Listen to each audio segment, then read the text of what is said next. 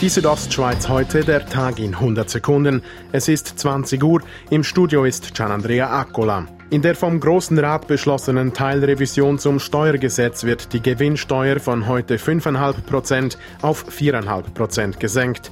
Finanzdirektor Christian Rathgeb kann mit diesem Entscheid des Parlaments aber gut leben. Ich bin eigentlich gerade auch über die Debatte sehr glücklich, wo alle Seiten aufeinander zugegangen sind, um eben der Standort äh, Graubünden attraktiv zu behalten im steuerlichen Wettbewerb. Zudem wurde der Steuerfreibetrag für natürliche Personen von heute 15.000 Franken auf neu 15.500 Franken angehoben.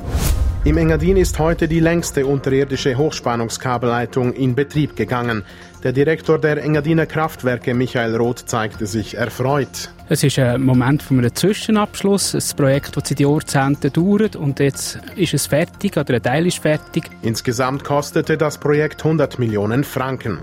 Der Neubau des Albula-Tunnels auf der RHB-Strecke ist in vollem Gang. Nach fast sechsjähriger Bauzeit haben nun die Arbeiten am Innenausbau und der Tunnelverkleidung begonnen.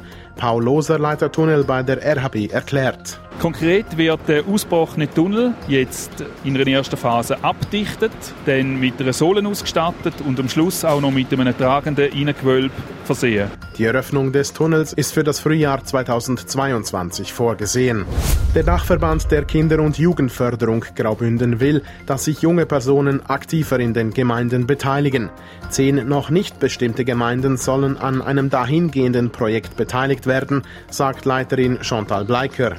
Mein Ziel ist, dass ich Gemeinden finde, die motiviert sind, um etwas zu verändern in der Gemeinde. Mitgestalten könnten die Kinder beispielsweise den Bau eines Spielplatzes. Die Südostschweiz heute, der Tag in 100 Sekunden, auch als Podcast erhältlich.